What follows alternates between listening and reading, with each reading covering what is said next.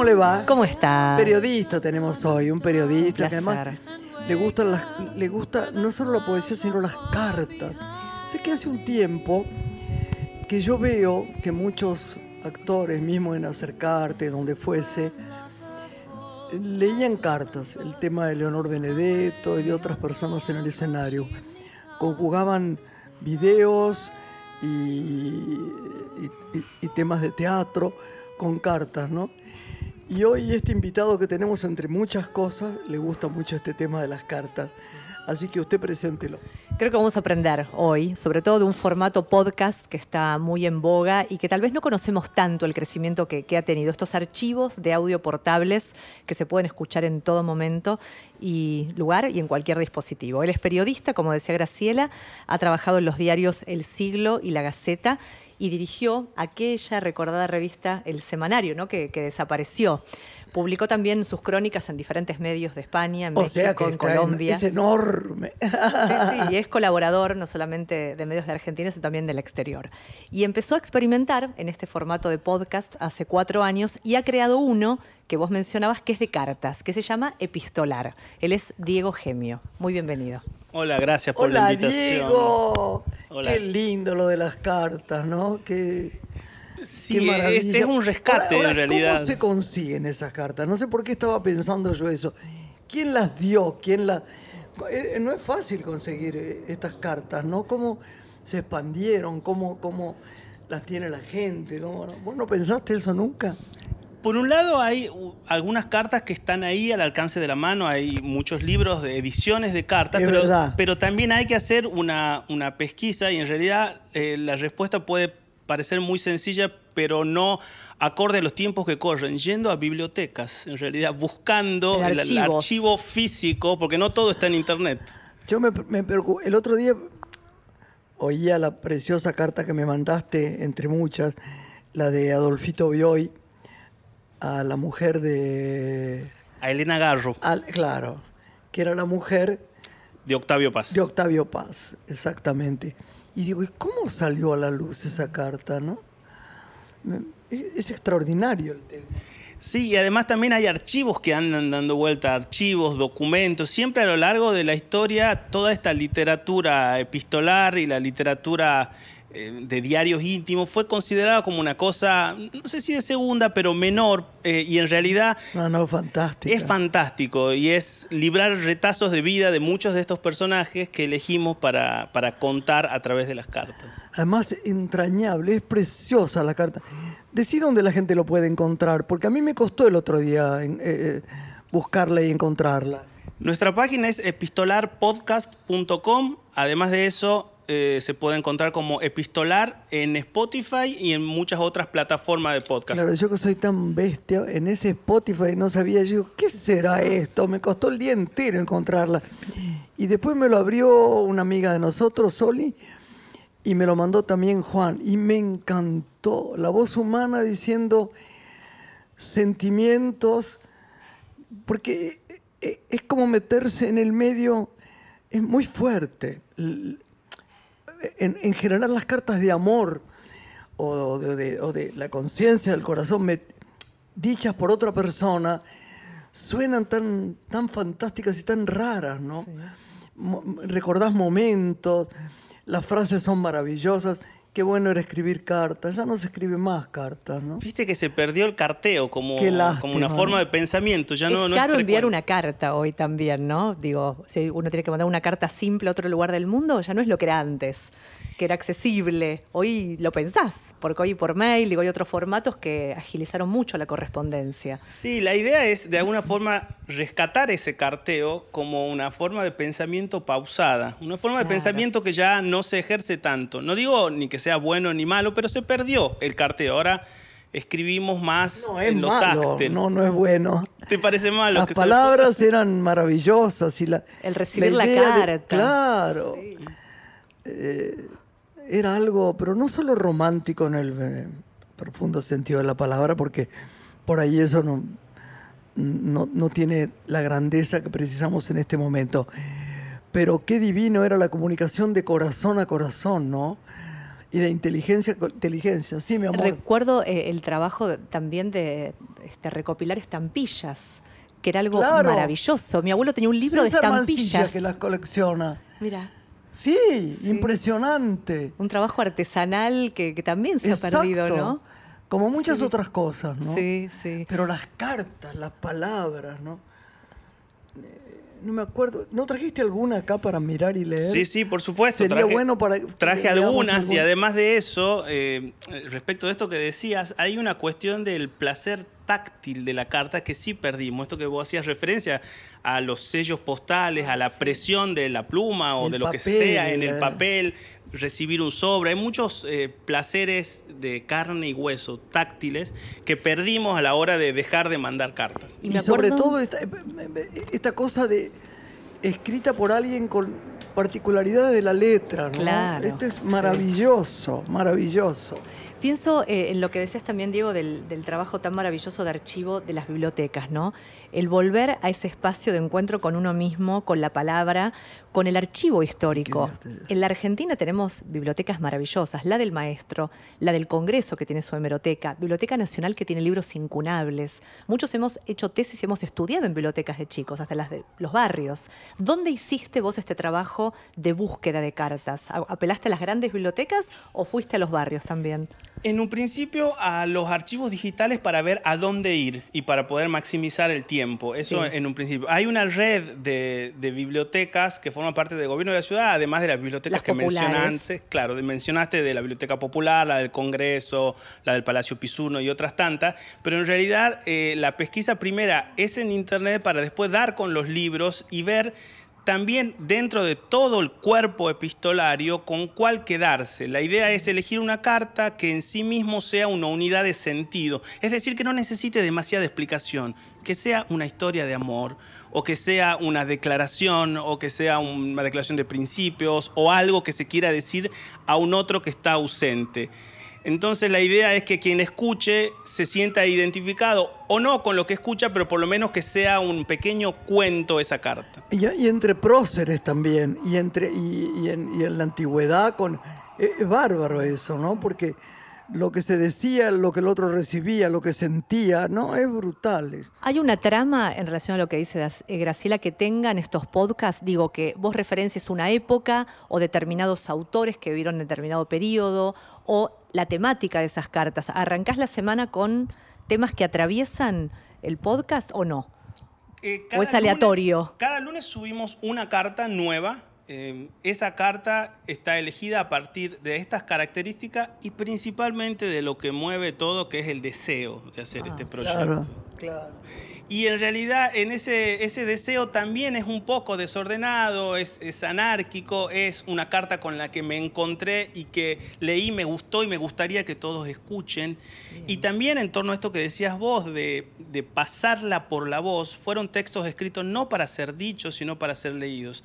Entonces, gracias a la maravillosa tarea de los actores y de las actrices, las cartas cobran una nueva dimensión porque son leídas. ¿no? Exactamente. Además, leída debe ser todo, las, las cartas, pero además también la poesía. Yo me- aprendí eso, creo que empecé a- a saberlo con Cristina Vanegas, ¿no? Y me dijo un día, es que yo las leo las poesías, Porque la poesía está hecha para ser leída, aunque sepas hasta la última palabra, no para ser recitada. Y es verdad, es verdad. Yo cuando veo un espectáculo donde alguien recita poesía, hay algo que me... En cambio, yo me acuerdo de Alfredo con sus poemas maravillosos, que los sabría de super memoria, estoy hablando de Halcón. Él decía, voy a decir mis versitos. Los versitos eran unos poemas enormes, en pequeños lugares, porque la poesía no tiene, siempre lo decimos, no tiene eh, seguidores, tiene amantes. Entonces es más difícil de concentrar en un espectáculo hecho solamente de teatro con poesía no serviría si no se mezcla con canciones, videos, como hacemos nuestro espectáculo, ¿no? Pero digo porque es la conciencia que tiene uno sobre el, el espectáculo. Y, y- y es tan precioso la, la- la poesía leída, leída, leída y puntuada como debería ser. ¿no? El placer de la palabra bien dicha, ¿no? Exacto. ¿Qué poesías hoy podemos encontrar, o cartas en realidad, en tu espacio, en tu podcast? A ver, estas que tenés acá, perdón, eh, perdón. Desde los pero- autores ¿son que puedas mencionar. Esta es una carta que le envía Guadalupe a Mariano Moreno. Sí, Eh, es la que yo tengo acá. sí, una carta de ¿Otra amor. tenés? No. Una carta de amor, sí, tengo otras eh, cartas que, te- que ahora te puedo dar y también son muchos personajes, eh, desde Cortázar, Kafka, Pizarnik, eh, Bioy Casares, Mariana Walsh, Qué bueno. eh, Albert Camus, César Pavese, Gabriela Mistral, Horacio Quiroga, Rimbaud, eh, Dostoyevsky, etcétera, etcétera. Son muchos, muchos los personajes. En la gran mayoría de los casos son leídas por actores y por actrices y en algunos casos, pocos casos, eh, elegí que gente de otro oficio lea la carta Está muy bueno eso también. Porque creo que la lectura le da otra dimensión. Por ejemplo, hay una carta futbolera hermosa de Osvaldo Soriano. Entonces elegí que esa carta pues la leyera Ángel Capa, que es un director técnico de fútbol. Mirá, claro. amante de la literatura también, además de director técnico de fútbol. Entonces, su, la idea de eso fue que su lectura le dé otra dimensión, o Javier Calamaro leyendo una carta de Kurt Cobain, por ejemplo. ¿no? ¿Cuántas cartas hay ya Eh, terminamos ahora con el- la primera temporada, que son 50 cartas, eh, y vamos a comenzar una segunda temporada en pocos días. eh, con nuevas cartas, se sube una carta por semana de personajes diferentes. Por ahora no estamos repitiendo y estamos gobernados por esta anarquía que te contaba. Y, y después iremos viendo, se pueden hacer ciclos. Hay muchos aspectos del país que se pueden contar también a través de las cartas. Entonces, la idea Claro, es- seguro, es quizá eso. Hace un rato hacías referencia a la historia, a los próceres. Hay una carta de Martín Miguel de Güemes eh, que escribe pidiendo recursos para Salta. Eh, eh, yo lo que pensé, mira qué curioso.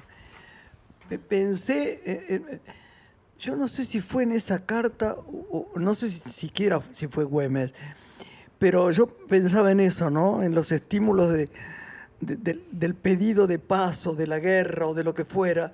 Las cartas que han habido como eso entre gente que era muy famosa, inclusive militar, mitil- ay, militarmente o lo que fuese, ¿viste? Es, es fascinante esto, fascinante. Es una gran idea la que tuviste. ¿eh? Muchas Me- gracias. Me pareció. Me gustaría que Lorena lea una carta. Si tenés alguna, lo podemos hacer. La- sí. Ahora, ahora las, va, las va a buscar. ¿Te escuchamos? ¿Cuál, cuál Eh, tenés? esta- yo no, no, no, hoy tengo los ojos bastante mal, aparte de la torpeza de mi lectura. Esta es una carta que escribió María Guadalupe Moreno a Moreno, ¿no? A su marido. Moreno, personaje extraordinario, si lo ha sabido, ¿no? Fascinante. Y dice más o menos así, dice, porque mis ojos no dan mucho. Mi querido y estimado dueño de mi corazón, me alegraré que lo pases bien y que el recibo de esta esté ya en tu gran casa con comodidad y que Dios te dé acierto en tus empresas. Tu hijo y toda tu familia quedan buenos, pero yo con muchas fluctuaciones y el dolor de las costillas que no se me quita y cada vez va a más. Estoy en cura. Me asiste Argerich, si me aumentan mis males al verme sin vos y al pensar morirme sin verte y sin tu amable compañía. Todo me fastidia, todo me entristece. Las bromas de Micaela me enternecen porque tengo el corazón más para llorar que para reír. Mi querido Moreno, si no te perjudicas, procura venirte lo más pronto que puedas. Y si no, hacerme llevar, porque sin vos no puedo vivir. La casa me parece sin gente, no tengo gusto para nada de considerar que estés enfermo o triste sin tener tu mujer y tu hijo que te consuelen y participen de tus disgustos. O quizá ya habrás encontrado alguna inglesa que ocupe mi lugar. No hagas eso, Moreno. Cuando te tiente alguna inglesa, acordate que tenés una mujer fiel a quien ofendés después de Dios. Mi querido Moreno de mi corazón, ya te puedes hacer cargo cómo estaré sin saber de vos en tantos meses, que cada uno me parece un año. Cada día te extraño más. Todas las noches sueño con vos. Ah, mi querido Moreno, cuántas veces sueño que te tengo abrazado, pero luego me despierto y me hallo sola en mi triste cama.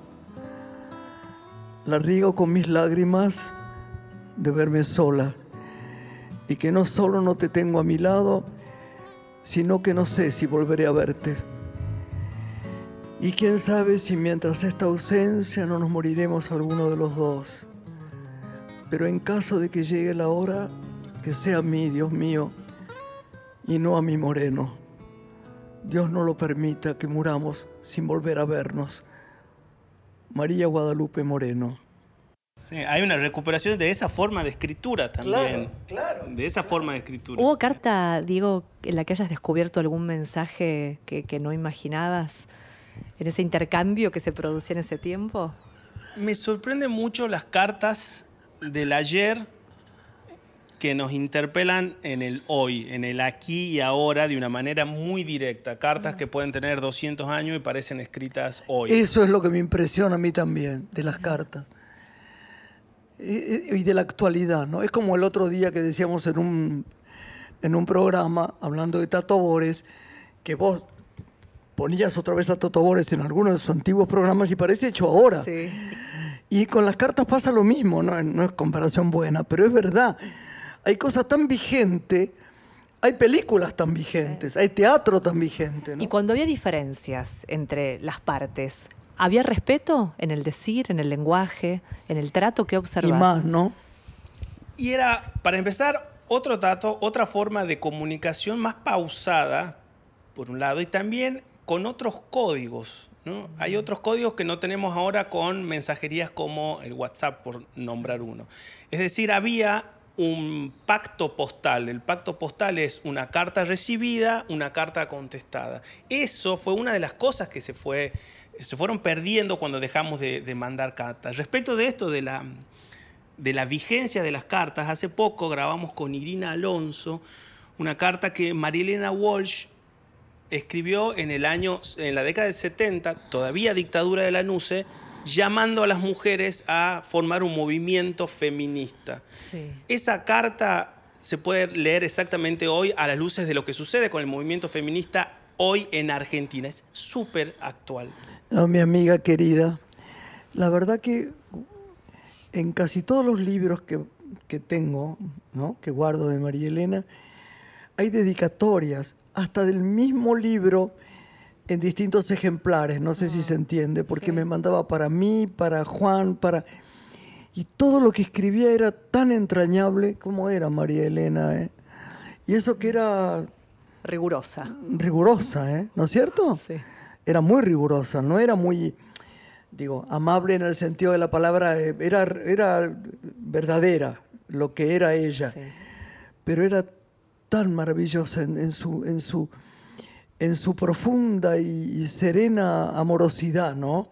No en su manera de ser este, simplona ni nada, no, al revés, era muy, muy recta, ¿no? Muy Y me interesa esto que, que decía Diego de cómo se cumplía ese pacto ¿no? En- entre las partes, porque el que mandaba una carta esperaba respuesta y se respondía. Hoy uno manda un mail y por ahí nunca te responden. Digo, ¿cómo ha cambiado todo tanto, no? Muy bien, es verdad lo que decís.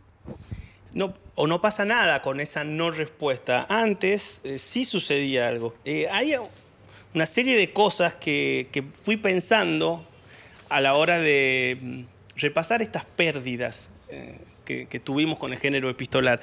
Una de ellas es, es perdimos un rito de intimidad, me parece, cuando dejamos de mandar cartas. Perdimos la posibilidad de conocer la plenitud de una personalidad a través de las cartas. Acabas de nombrar cómo era Marilena. Yo no la conocí, no tuve el placer, pero ese rigor sí lo vi en esta carta, ¿sabes? Yo no la tengo, ¿me la vas a dar? Sí, sí, por supuesto. Qué bueno, Sí. qué bueno. ¿Qué más observaste? Bueno, la emoción de recibir una carta. Nos, ahora recibimos facturas para pagar. Vamos a hacer una pausa y seguimos Sí, enseguida. A con ver si, Diego Gemio. Lore, ¿tenés, ahora que hacemos la pausa, alguna carta para que ella lea? Por supuesto. Dale. Gracias.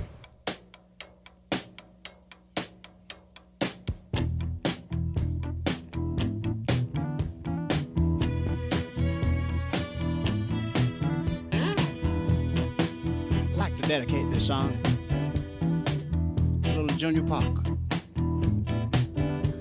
A cousin of mine that's gone on, but we'd like to kind of carry on in his name same.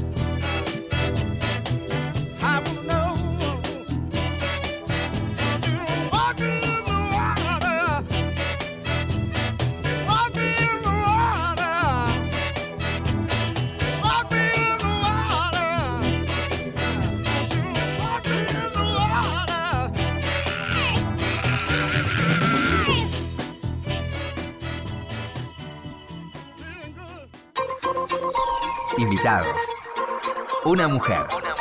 En Nacional.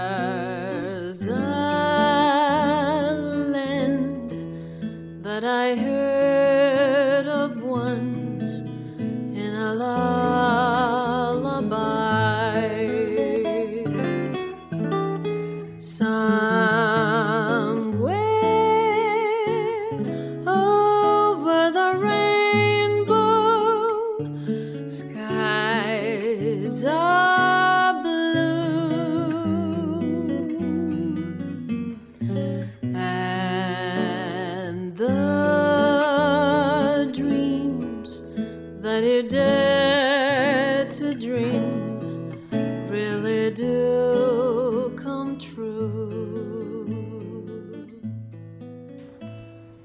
Seguimos acá con mucha alegría con Diego, ¿no? Con Diego Gemio, quien ha creado un podcast de cartas que se llama Epistolar.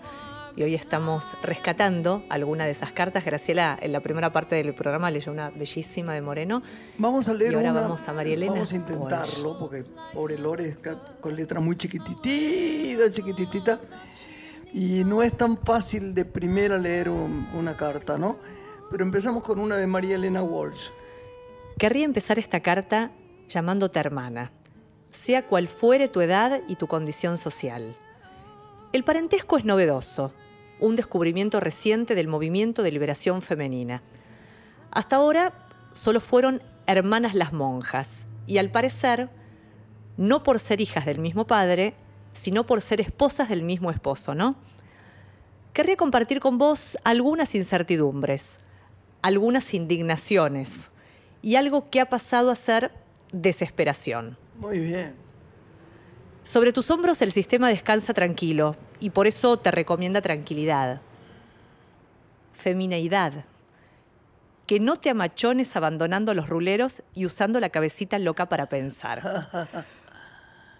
Porque gracias a tu acrobática economía sobrevivimos. Porque permites a los hombres, con tu mano de obra gratuita y peor remunerada, a soportar una situación que sin tu sacrificio sería intolerable. La cultura capitalista, su psicología dirigida, sus medios, sus revistas femeninas, con las que haría una pira en Plaza de Mayo para quemarlas el traste a tus editores, todo el aire que respiramos está contaminado de la misma falacia, la natural incapacidad y subordinación de la mujer. Es nuestro mundo occidental y cristiano el que no permite a la mujer trabajadora disfrutar sin angustias de la maternidad. El que apaña burdeles y dos morales, una para damas y otra para caballeros.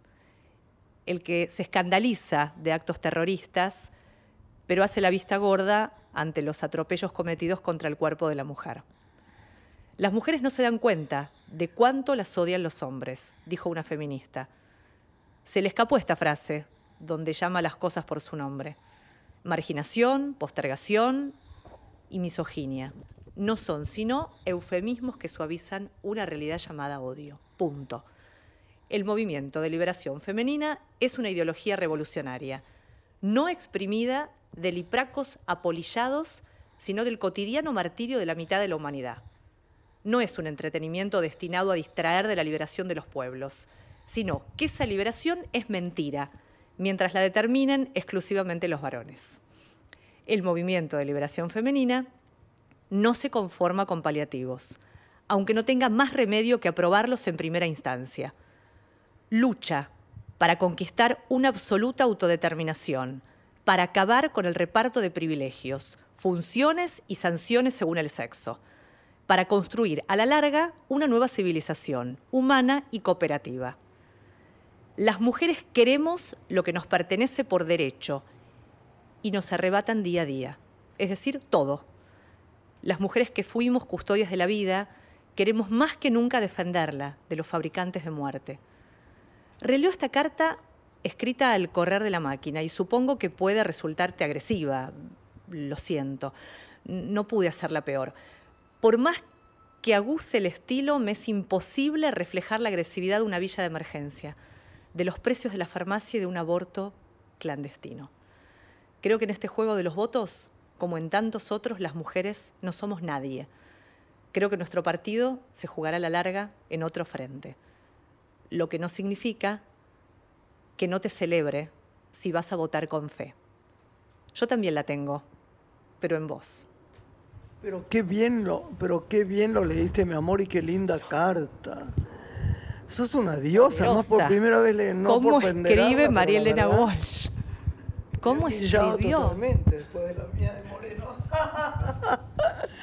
qué linda ¿De qué carta. año es esta carta? ¿Recordás de qué año es? 1973. No se puede creer. 1973. Precursora. Todos los temas. todos los temas de hoy. Precursé y me impresionó, ¿no? Impresionante. Impresionó.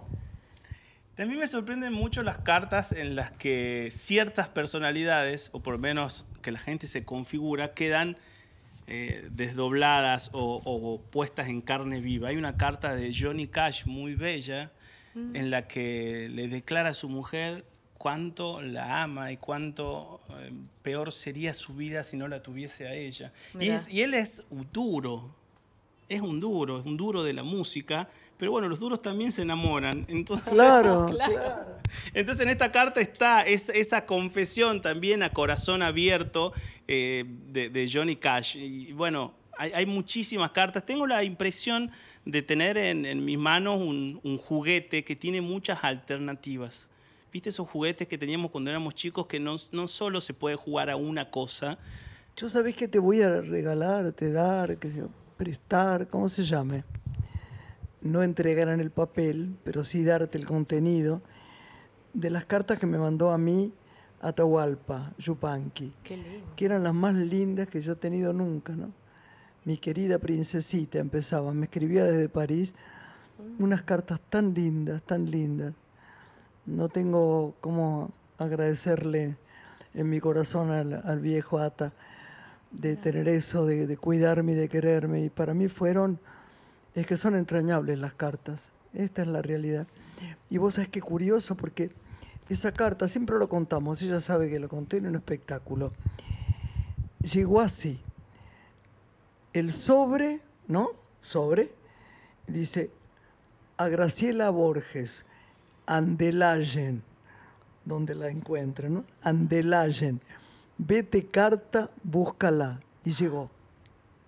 ¿No es extraordinario? Llegó acá, a mi casa, Qué maravilla, sin dirección, sin, Sin ninguna dirección. referencia más que tu nombre. Andelayen. Es extraordinario, ¿no? Veo, te- la guardo porque la verdad, las que tengo de él, tan divina persona, Atahualpa, y tan querido para mí. Hay- Como hay- él, hay, hay montones de cartas, tan, las cartas a Manuel Antín que hizo Julio Cortázar. En dos estaba yo mencionada con, eh, eh, con mucho amor por Julio. Este, parez- parezco de estas chicas de la televisión que siempre hablan de cómo hablan de sí mismas, ¿no? No porque Freud me escribió a mí, no porque fulano. Pero esto era verdad, entonces lo tengo que decir. Es una, un- para mí ha sido maravilloso. Pero por eso las cartas, las cartas. Además mencionás a dos que son, primero que son puntales y además están en, en epistolar. Hay una carta de, de Cortázar que le escribe a Alejandra Pizarnik Claro, claro. y después está otra que grabó eh, Víctor Laplace de Atahualpa Yupanqui escribiendo desde Japón. La carta está en un libro que se llama Cartas a Nenet, que es recopilaciones de, eh, una recopilación de cartas que, que él le mandaba a su, a su mujer desde diferentes lugares. Y está el pensamiento vivo de Yupanqui ahí. Sí. como está el pensamiento de Cortázar en los tres o cinco tomos que hay de su epistolario. Es imposible pensar a Cortázar sin pensar sus cartas. Sí, es verdad, verdad. ¿Y vos cómo empezaste a transitar el universo de las cartas y lo trasladaste al formato del podcast? ¿Por qué esta temática y no otras?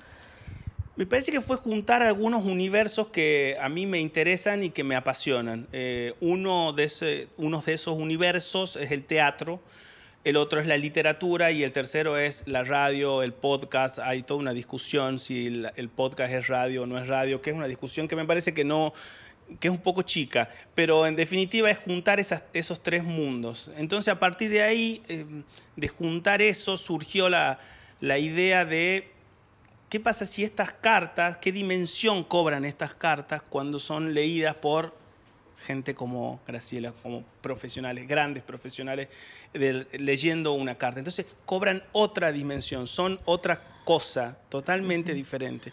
Una de las cosas que más me gusta de este proyecto es esto que pasó hace un rato. Un actor o una actriz leyendo una carta a esta distancia porque me da la impresión que está haciendo una obra de teatro para mí. Y ese momento, ese Bueno, momento... la verdad que digamos que eh, corté varias veces porque los ojos no me dan, pero en fin. La lectura fue fantástica, Graciela. Gracias a Saldívar, no digamos nada. Hace Pero, 10 pero a años. mí me impresionó como leyó ella. Nunca había leído esa carta, ¿no? De verdad. No, pensaba que casi hace 10 años empezó el formato de los podcasts. Vos decís que hace cuatro estás eh, en este movimiento que está de a poco teniendo más visibilidad. ¿Cuál es el público que sigue hoy un podcast? De hecho, aquí en Radio Nacional hay también este, todo un camino recorrido, ¿no? Es una de las radios pioneras en ese sentido que empezó con los formatos de podcast. El público es, es muy variado. A nosotros en particular nos sigue gente mayormente de entre 28 y 34 años. Esto es una rareza para mí, o, o lo fue en un principio, porque yo pensé que la gente que nos iba a seguir era gente quizás un poco más grande. Pero a veces a la hora de hablar con algunos seguidores le pregunto, ¿cómo fue que nos descubriste? Entonces algunos me dicen, bueno, estaba buscando cosas de Cortázar a través de Spotify. Es una búsqueda curiosa. No voy a leer un libro de Cortázar, sino que busco algo de Cortázar en una plataforma que es de audio. Entonces, se- vos sabés que uno se sorprende siempre con las edades de la gente, por eso yo no creo que no existen edades. Te manda el, el, eh, ¿cómo se llama? El, el- el teléfono, digo yo, el Twitter te manda un mensaje de vez en cuando, bastante errado a veces, y a veces no, de quiénes son tus seguidores o no sé quién, o... Por ejemplo, el mío no me avisa cuántos van aumentando y siempre tengo la misma cantidad y no sé por qué, no, yo no le llevo el apunte a eso, pero hace mil años que cuando se almacena gente no la, no, no la veo contactado. Pero me mandaron hace como, ¿te acuerdas que yo te conté chiquito hace, estamos hablando con, acá con nuestro, eh, ¿cuánto sería? ¿Hace seis o siete meses? Sí, más o menos me mandaron una, un escrito que decía, el, el 80, no, era el 70% de sus seguidores tienen menos de 35 años. Rarísimo. ¿no? Y yo creo que es por los jóvenes que hacen cine, además. Y, la- y las jóvenes que también eh, es como una especie de... Es un regalo para mí saber lo que los muy jóvenes te siguen. Sí, en este caso son de 28 a 34, por lo menos los que, las estadísticas que nos arroja la plataforma, en su gran mayoría, y después más mujeres que hombres. ¿Por qué? No lo sé. Pero al menos ese es nuestro caso. Y después, en general, es, es consumido por un público que también escucha radio tradicional, pero que quiere escuchar otro contenido en este formato de podcast, que acá en este país está todavía en, en fase de crecimiento. Ahora, ¿cuál es el modelo de negocios del podcast? ¿Cómo se puede monetizar si nosotros queremos hacer podcast, por ejemplo? Es mucho más fácil si lo quieren hacer ustedes. Pero en general, en general eh, se está buscando cuál es el modelo. Y la pregunta que me hiciste es la pregunta del millón en, en general, porque todavía no hay un modelo de negocio establecido para el podcast y porque acá aún no es una industria como sí lo es, por ejemplo, en Estados Unidos. O sea que no se gana ni un centavo con eso. Por ahora, esto es hecho en fruto del deseo, del amor por la sí. literatura, por el teatro y- Claro. y, por hacer algo que nos movilice, que no es poco. Pero se podría incluir ¿Qué me publicidad, digo. Me- Se lo dijo justo a mí, que soy la, la reina de, lo, de no cobrar y hacer. Pero digo, se podría incluir publicidad en un Por podcast. supuesto, ¿no? se puede Principio incluir. y fin. Se puede incluir publicidad tradicional, también se puede hacer eh, micro eh, crowdfunding que se llama como financiamientos colectivos, también se utiliza eso y también se hace el podcast como una plataforma de marca, lo, lo usan muchas empresas para dar a conocer sus productos, pero de una manera no tan lineal y no tan directa. Te doy un ejemplo muy claro. Sí. Un banco, por ejemplo, no te dice, por favor, sea nuestro cliente, sino que hace un podcast sobre cómo cuidar tus finanzas personales. Entonces, habla del- de ese tema, pero de una manera lateral. Eh, y también hay una cuestión de las posibilidades de realización. Yo no sé si hay muchas radios que le darían espacio a un proyecto como, como este, porque, tiene, porque es corto, porque tiene unas condiciones que son No quizás estoy no... demasiado convencida de que, que no fuera así, ¿eh? Yo creo que pueden darle una radio, un lugar. Bueno, Radio Nacional decíamos, tiene determinadas temáticas abordadas con micro de podcast de, no sé, 15 minutos. Entonces uno busca lo que le interesa escuchar específicamente, o el recorte de una nota de un programa de una hora donde está lo más destacado. Y además también los temas son universales. Eso a mí me gusta mucho. Este tiene un formato corto que dura menos de 10 minutos y hay otros que duran dos horas y los temas son súper variados, tan variados como personas hay en el mundo y quizá tu audiencia sea muy pequeña, pero muy fiel porque le interesa, en este caso, las cartas o la literatura o si haces un, un podcast de, no de gastronomía, sino específicamente de comida china, para dar un ejemplo. Entonces, Sí. pues habrá gente interesada en ese mundo que vos querés contar. Qué interesante también pensaba como herramienta de educación, ¿no? Para que los chicos aprendan sobre determinados temas en este formato. Se utiliza mucho como herramienta de educación. Hay una plataforma muy conocida que se llama Duolingo, que es una plataforma de enseñanza de idiomas, y ellos usan el podcast para ejercitar la escucha a la hora de... Yo me quedo asombrada porque soy un cero de, de conocimiento de todas estas redes Pero nos sociales. puedes explicar, digo, ¿cómo habría que por ahí buscar un podcast? ¿Qué aplicación debo tener en el celular para poder ingresar? ¿Qué pautas nos podés dar? Sí, a ver, explícanos, me encantaría. La gente que está oyendo también va a saber eso. Y anotamos. Yo creo que la más, eh, la más usual, eh, aquel que tiene Spotify, es directamente como quien busca una canción, Sí. poner la palabra del podcast que estoy buscando. Si uno pone epistolar en Spotify, directamente aparecen dos pestañas, una que dice música y la otra que dice podcast. Y directamente en las pestañas de podcast aparecen todos los resultados eh, que es- están con ese nombre.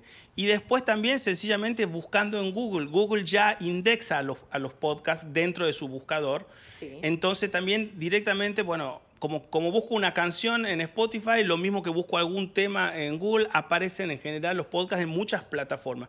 Nombro Spotify porque es la que se está llevando la mayor cantidad de, de contenido de la torta eh, podcast. En el nuestro en particular llega alrededor como del 80% de la gente a través de esa plataforma. Después aquellos que usan eh, iPhone, también hay Apple Podcast, que es otra plataforma para escuchar. Sí. Eh, son varias las plataformas, pero en realidad, en definitiva, es un contenido de audio que se puede escuchar en cualquier momento y en cualquier lugar, que es esta cosa a demanda, ¿no? El Netflix de la radio, le dicen algunos, y es algo que se está imponiendo no solo en, en este contenido eh, con lenguaje radiofónico, sino también en, en otros, en cualquier otro contenido. Y así como aquí siempre con los artistas que nos visitan hablamos de series que nos pueden recomendar, vos qué podcast de aquí de Argentina o de otros lugares recomendarías que te gusten, que sean diferentes.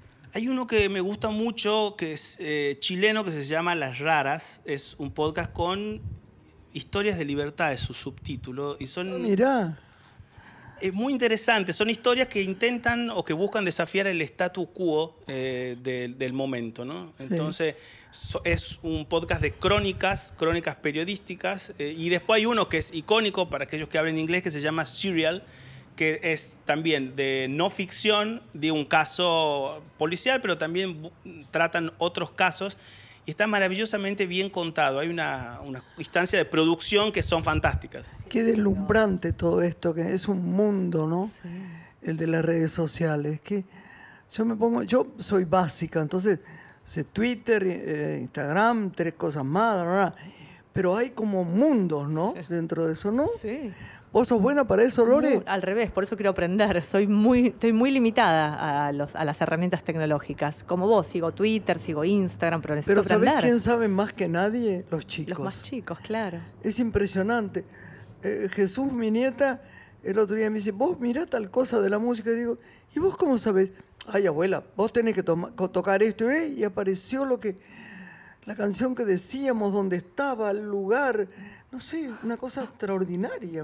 ¿Vos das talleres, Diego, de, de esta temática? Eh, sí, también eh, di un- algunos talleres de podcast, sobre todo que tiene que ver con esta conversación que estamos teniendo, eh, introductorios para ver, bueno, qué es un podcast, quiero comenzar a hacer uno, cuáles son los primeros pasos para hacer uno, perder el miedo a las cuestiones tecnológicas, saber que con lo poco que uno tiene, puede hacer uno con un teléfono celular, se puede grabar la voz, quizá no sea la mejor voz del mundo. Eh, en cuanto a la calidad, pero sí se puede hacer uno y con una conexión a internet yo puedo subir un, un episodio ya y tener algo para decir creo que es lo más importante más allá de la cuestión eh, técnica. ¿Cuál es mi tema? ¿De qué voy a hablar? ¿De qué sé yo más que mis amigos? Y probablemente, Eso, eso es, ¿ves? Está bueno esa. probablemente si sabes más eh, que tus amigos sobre un tema, probablemente es porque ese tema te apasione y vas a encontrar a otros que quizá le apasione lo, lo mismo. Yo me encontré con gente que empezó a hablarme de las cartas y de lo que le producía lo epistolar a partir de este proyecto. Y me, eso es una satisfacción muy grande. Sí, tenés razón, sí. Había más público del que imaginabas de pronto, más interesados de los que imaginabas para seguir tus cartas. Porque, ¿cómo, no sé, ¿cómo empezaste vos Claro. con esto de las cartas? A mí siempre me gustó leer, es una de las cosas de la vida que hice con intensidad y con mucho gusto. Y en particular me gustaba todo el universo de la literatura de la intimidad, si se quiere.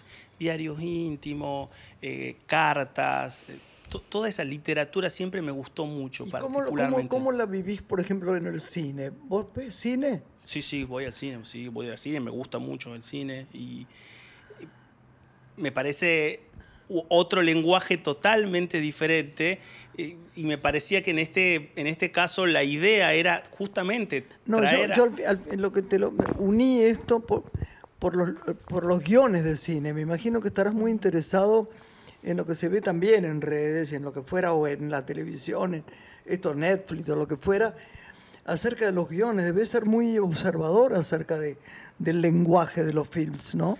Sí, del lenguaje, de las formas de decir, de las maneras de eh, generar imágenes también. ¿Fuiste Eso- a ver eh, Joker? Eh, Guasón. Aún no la vi, todo el mundo me habló maravillas, pero todavía Sí, no tenés fui. que verlo porque es una película. Curiosamente, la gente cree que es una película violenta, es una película de una enorme espiritualidad. Es como tenemos que ver el mundo cuando realmente nos damos cuenta de que no se nos honra y, no se- y- y- y la gente muy sensible y rayada en la, rayana en la locura. Hay, gente que es muy hipersensible, que eso toca en un punto muy alto de la cordura, que, que a veces se va, y, este, y qué daño se puede hacer cuando uno no, no piensa en el otro con amor, ¿no? Es una película muy especial, muy, muy, muy, muy, muy, muy sanadora si vos pensás en eso, ¿no? En cómo hay que mejorar este siglo para, para parar la violencia, contrariamente a lo que la gente cree, ¿no? Tenés que verla, es muy, muy interesante. Y el La- guion te va a encantar. La voy a ver. Y esto que hace referencia vos a la cuestión de, del amor, este proyecto tiene mucho de eso y, y mucho de la generosidad de ustedes, de los actores y de las actrices que de manera desinteresada dicen que, que sí en la inmensa mayoría de los casos y se entusiasman con el proyecto y, y llevo las cartas Bueno, y me pero encuentro. ¿quién no se va a entusiasmar? Gente, mira, la que no se entusiasma no sirve para esto. Entonces no hay que llamarla, pedirle por favor no. ¿Puedo usar esto como promoción del podcast? Graciela Borges diciéndolo. Sí, claro, el que no se entusiasma no sirve. Porque la verdad, si no tiene amor por eso, no cobre un centavo, que eso no importa, sino atesore en su alma esto que leyó y le, y le quede en la cabeza y en el corazón, mejor que no lo haga. ¿Vos mandabas cartas? Eh, sí. Yo hasta muy grande yo mandé muchas cartas. A mí me, me encanta escribir. Tengo una dificultad terrible. Yo escribo muy bien, pero mi letra es muy fea, muy confusa, ni para mí misma la entiendo.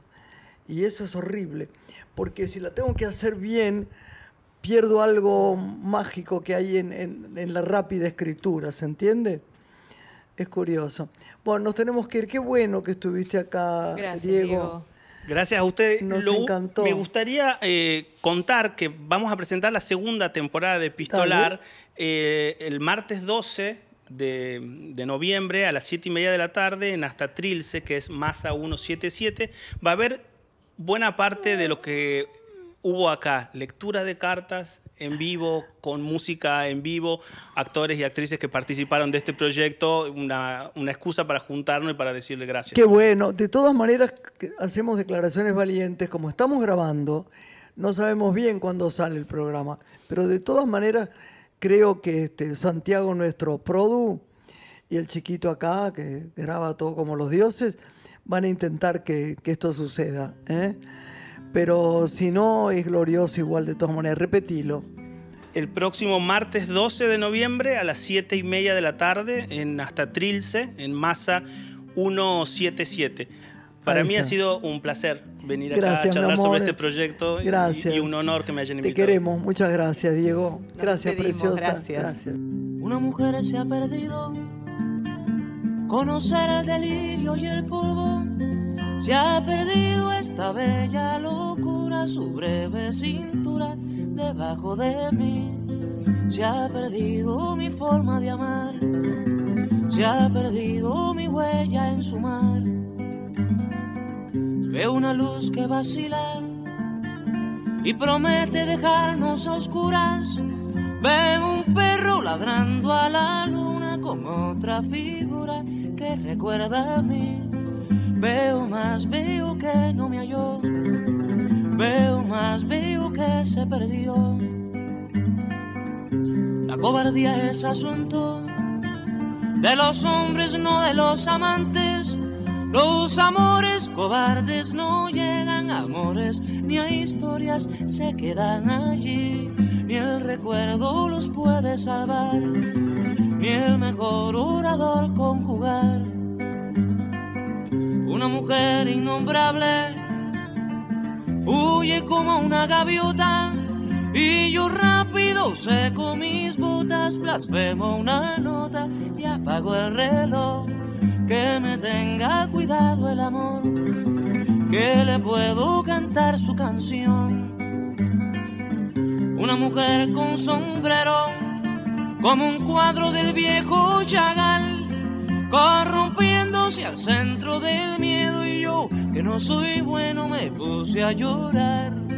Pero entonces lloraba por mí y ahora lloro por verla morir. Pero entonces lloraba por mí y ahora lloro por verla morir.